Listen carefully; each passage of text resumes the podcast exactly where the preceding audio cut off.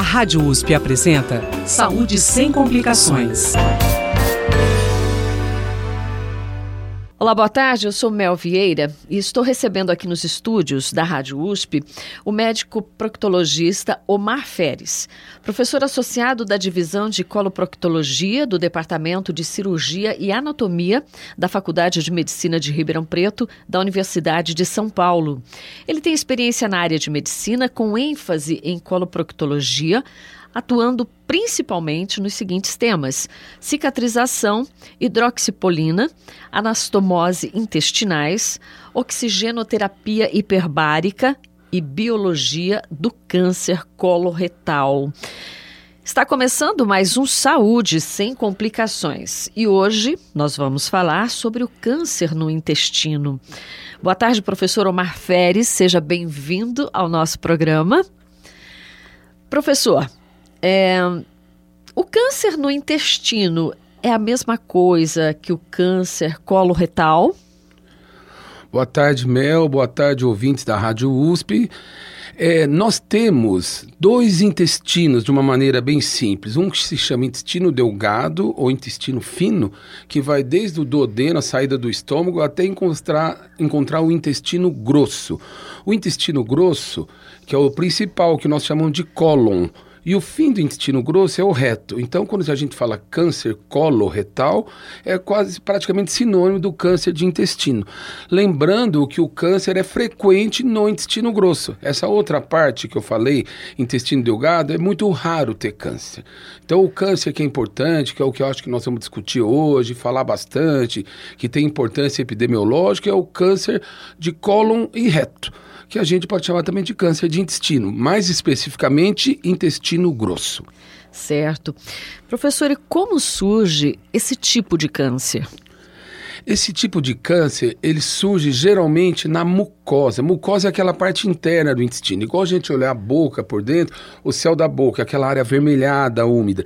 Naquela mucosa, começa a ter um processo inflamatório, começa a formar uma pequena pelotinha, igual uma verruguinha, que a gente até já conversou aqui, os chamados pólipos.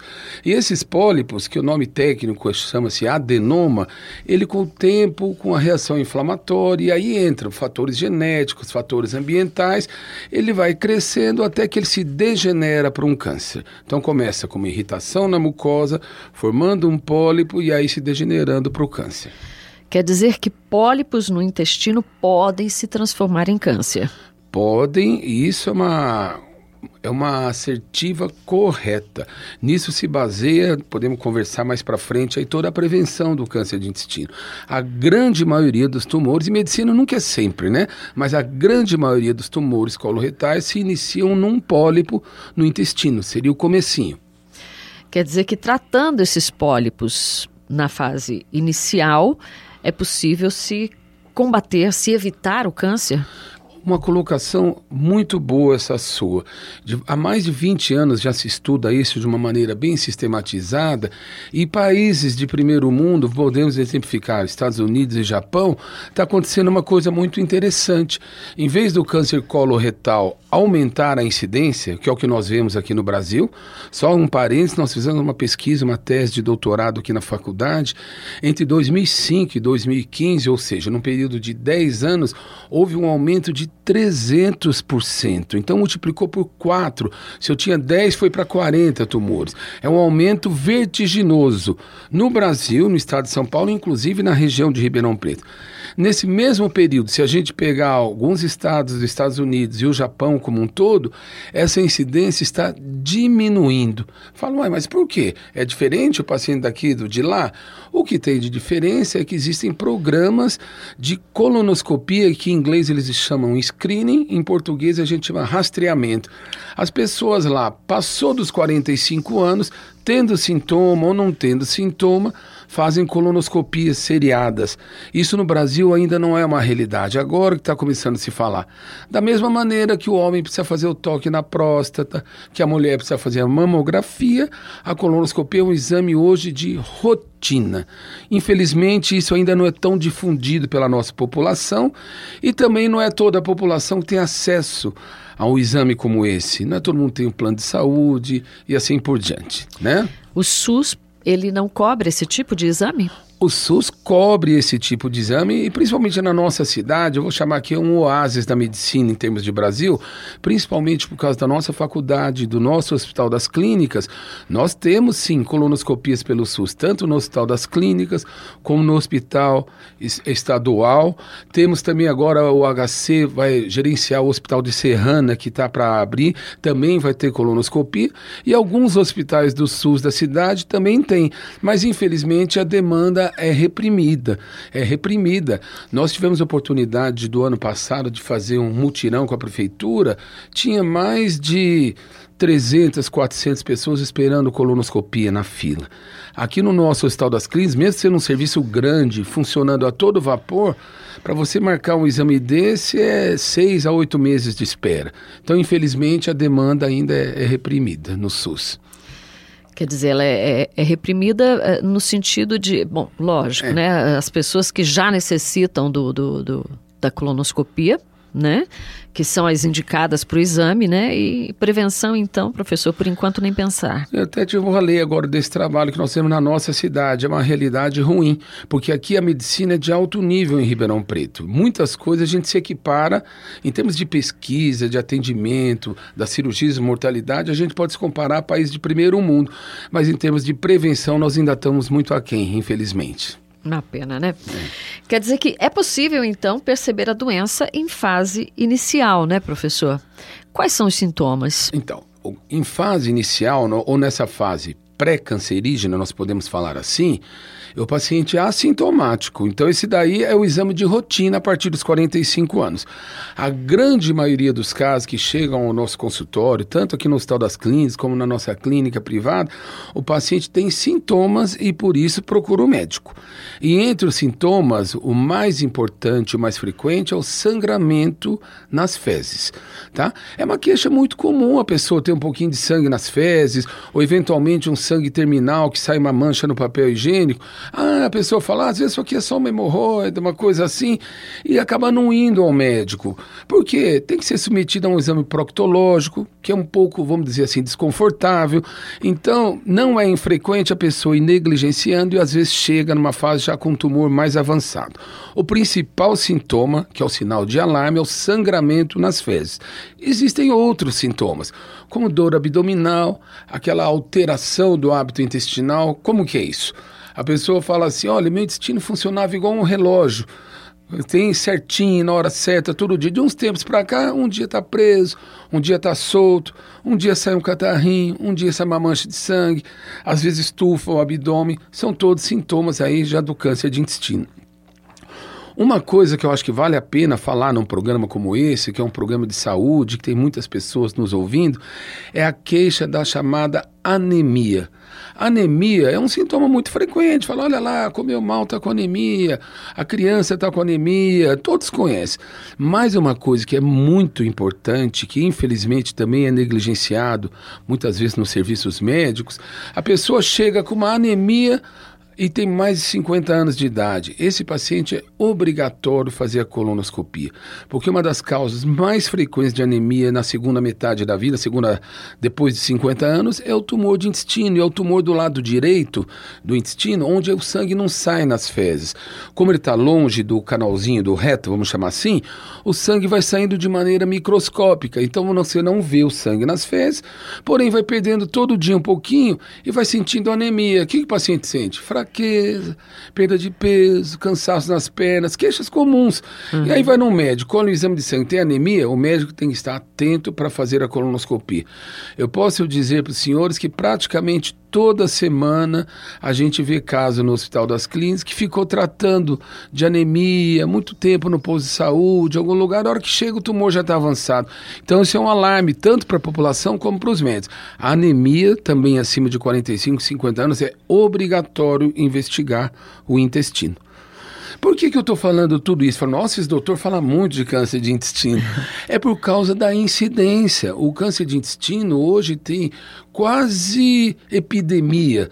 Na realidade, não é uma definição. Por quê? Porque ele é muito frequente. Só para vocês saberem, no homem, primeiro lugar, próstata, segundo, intestino.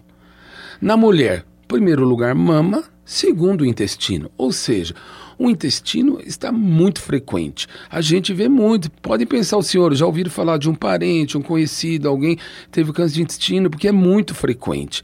Nos Estados Unidos, mais de 100 mil casos novos ao ano. No Brasil, em 2018, aproximadamente 40 mil casos. Só que rotulados. A gente tem muitos casos aí pelo Brasil que não são nem notificados. Professor, e o diagnóstico ele é feito somente com a colonoscopia? A colonoscopia é o que define o diagnóstico, porque você entra com o aparelho com uma luzinha na ponta, olhando o dedo do intestino e você acha lá a lesão, a úlcera, o pólipo degenerado e até pega um pedacinho com uma pinça para tirar a biópsia. Porém, olha que coisa interessante. Mais ou menos 60% dos tumores de cólon e reto, eles ficam no reto, que é a parte distal do intestino, é o finzinho do intestino. E o reto, a maioria das vezes, é alcançável no exame de toque. Então, numa consulta comum no médico de saúde, se o médico fizer o toque retal, ele palpa inúmeras 60% dos tumores são alcançáveis ao toque. Veja bem que interessante. Isso dá para fazer numa consulta no posto de saúde. Você não precisa tomografia, ressonância, colonoscopia. Basta um bom médico examinar o paciente, aí você já vê a lesão, já faz o diagnóstico, aí sim você encaminha para o serviço especializado. Infelizmente, também isso não é uma coisa ainda muito difundida. Nós somos professores aqui da nossa faculdade há mais de 20 anos e a gente sempre bate nessa tecla com nossos alunos aqui em formação. E nós somos muito orgulhosos que a gente vê os alunos nossos aí, quando saem para a vida, trabalhando, a maioria deles fazendo o toque retal, que é um exame muito simples de ser realizado. Tem lá o desconforto, às vezes, ah, é uma área, mas o benefício vale muito a pena. Necessário, né, é. professor? É, professor Omar, Existem fatores de risco que contribuem para o aparecimento dessa doença? Existem sim, ótima pergunta. Essa doença, a carcinogênese, ou seja, a formação do câncer, é uma interação complexa entre fatores genéticos e fatores ambientais. Então, a primeira parte, ó, se sua mãe teve, seu irmão teve, uma tia teve, você tem uma maior chance? Realmente você tem uma maior chance. Então, pessoas que têm parentes de primeiro e segundo grau que tiveram câncer de colo e reto, têm que vigiar mais de perto. Tá? Isso é a parte genética. Agora, o fator ambiental está bem comprovado em inúmeros trabalhos científicos e nos fatores ambientais. Entra, primeiro de tudo, a alimentação. Então, uma dieta rica em fibras e pobre em gorduras são, é a dieta ideal para o câncer de intestino, para evitar o câncer. Então, o que, que é? Devemos comer verduras, legumes e frutas de maneira geral e evitar alimentos muito gordurosos, eu comia aquela gordurinha da picanha, comia aquelas frituras encharcado no óleo. Então, assim, uma dieta rica em fibras e pobre em gorduras é o ideal para prevenção, porque esses fatores realmente interferem até na carcinogênese. Outra coisa interessante, eu sempre falo para meus alunos, é, o exercício físico é um fator protetor para o câncer de intestino. Então, o sedentarismo e a obesidade são fatores de risco também para o câncer de intestino. É, eu sempre brinco com meus alunos que o que é bom para o coração é bom para o intestino e vice-versa. Então, o ideal é uma dieta saudável, fazer uma caminhada, praticar uma atividade física e não ter sobrepeso. Outros fatores, como alcoolismo, tabagismo, também interferem, não de uma maneira tão contundente, por exemplo, igual cigarro e câncer de pulmão, que é uma relação direta, mas também influenciam negativamente aí no câncer de intestino. Professor Omar, quem está mais propenso a ter o câncer de intestino, o homem ou a mulher? Olha, a literatura é muito clara, os números são muito próximos. Dá 50,5% a 49,5% numas casuísticas, outras não. De maneira geral, nós podemos falar que homens e mulheres têm igualmente o câncer de intestino. Certo. E a faixa etária normalmente? A grande maioria é acima dos 60 anos.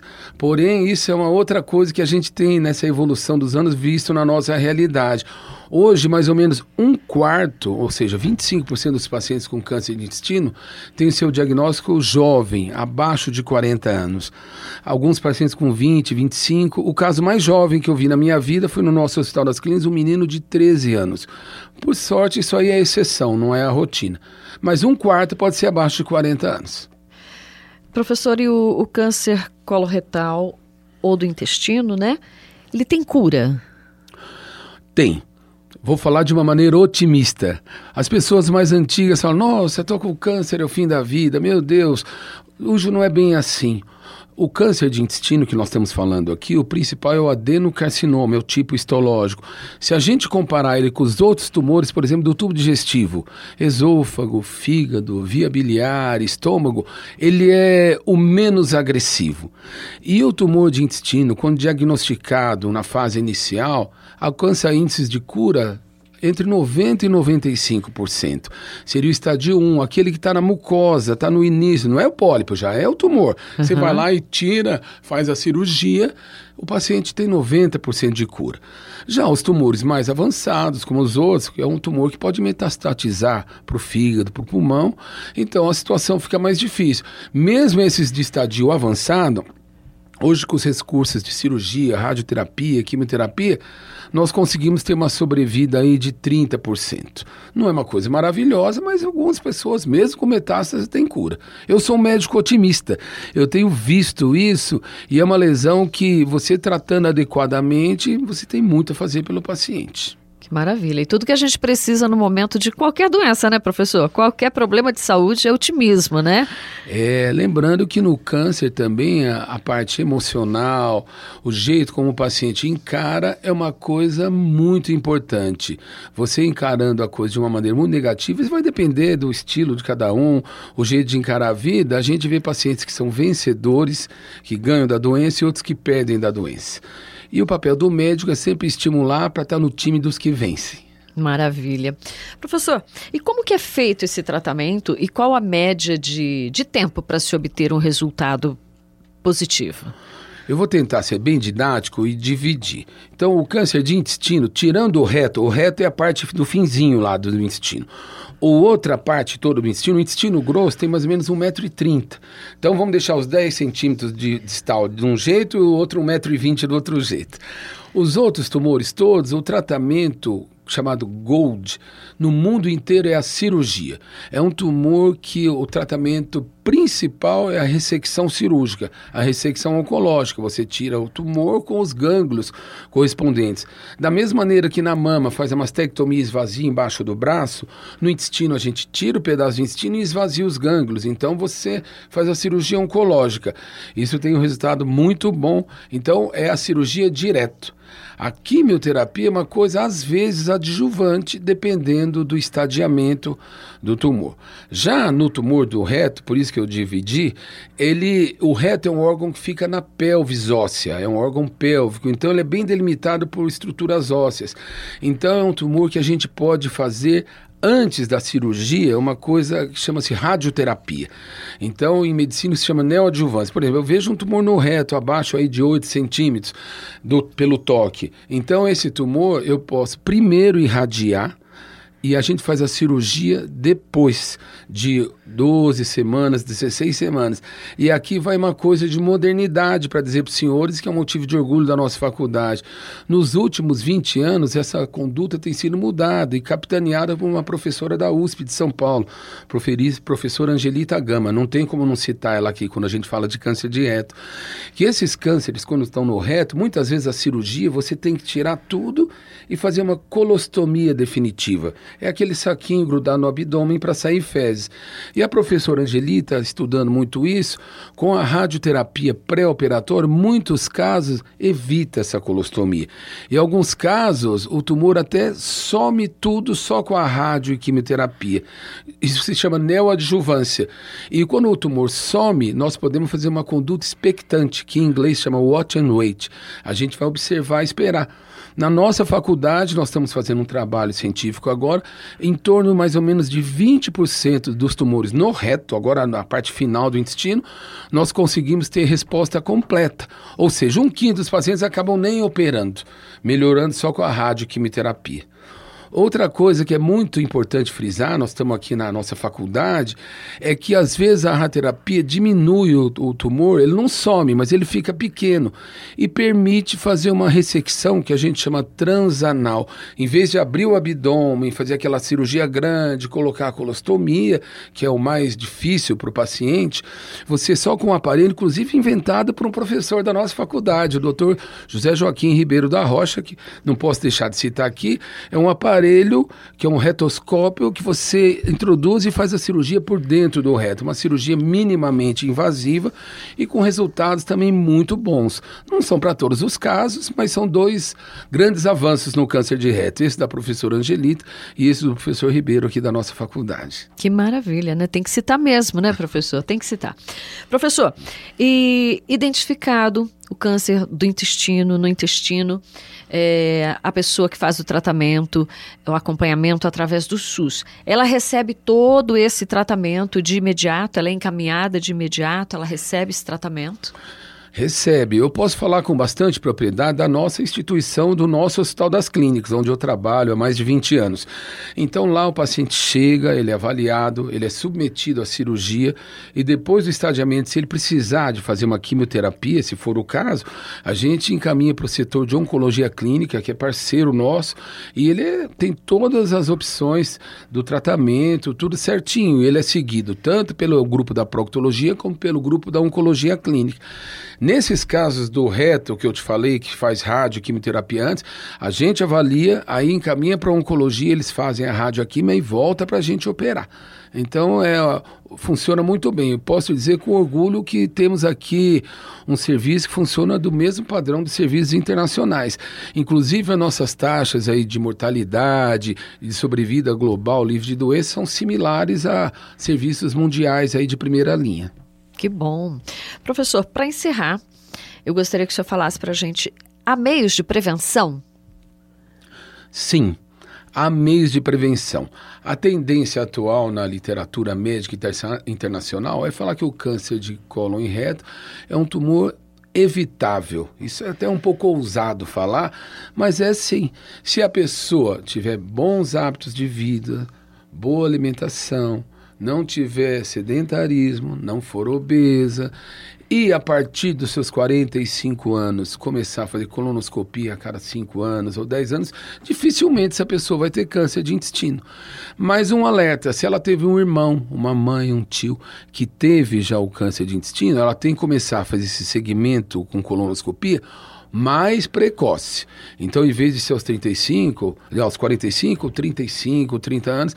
E a colonoscopia hoje é um exame que está bem mais fácil do que era no passado. Você faz com uma sedação, então você não sente nada. O único pequeno desconforto, você tem que fazer um preparo que limpa o intestino, que dá uma diarreia. Mas é um exame que vale a pena ser feito e nós temos feito cada vez mais, tanto aqui no Hospital das Clínicas como na nossa clínica. É um exame que realmente mudou a história do câncer de intestino. Porque às vezes a gente atua antes de virar. É, inclusive, comparando com a mamografia no câncer de mama, eu acho mais eficaz a colonoscopia. Porque a mamografia você pega um tumor no comecinho. A colonoscopia você pega um pólipo antes de virar tumor. Então é uma coisa excepcional, você muda a história da doença. Com certeza, né? Conversei aqui com o médico proctologista Omar Feres, professor associado da divisão de colo coloproctologia do Departamento de Cirurgia e Anatomia da Faculdade de Medicina da USP em Ribeirão Preto. Professor Omar Feres, muito obrigada por todos os seus esclarecimentos, por ter nos proporcionado todo esse conhecimento. Tá bom, muito obrigado a vocês também pela oportunidade de falar, de esclarecer um pouco a população, que esse é um assunto realmente eu gosto muito de falar. Nós temos várias linhas de pesquisa, linhas de prevenção. Eu acho que o caminho é a prevenção. E não fiquem com medo, o câncer não é o fim do mundo. Se você pegar ele na hora boa, você pode curá-lo. Que maravilha, é isso aí. Tem que ser sempre otimista, né? Buscar bons profissionais, né, que temos bastante, né, professor, principalmente aqui no nosso, no nosso serviço, aqui no Hospital das Clínicas, né, é de conhecimento, o senhor mesmo falou que nosso serviço é comparado, pode ser comparado ao serviço de do primeiro mundo, né? Se assim é podemos. Isso mesmo, isso mesmo. Somos muito orgulho do nosso serviço e estamos aí para ajudar a população e esclarecer. É importante mesmo procurar um médico e fazer prevenção, que esse é o caminho do futuro. Muito obrigada, professor Omar Feres, aqui no Saúde Sem Complicações, que vai ao ar toda terça-feira, à uma da tarde, com reapresentação no domingo, às 5 horas da tarde. Se você tem dúvidas, se você tem sugestões de temas, para o nosso programa, você pode escrever para o imprensa.rp.usp.br. Muito obrigada por sua companhia, por sua audiência e até a próxima terça-feira. Saúde sem complicações. Produção e apresentação Rosemel Vieira. Trabalhos técnicos Mariovaldo Avelino e Luiz Fontana. Direção Rosimeire Talamone. Apoio IEARP.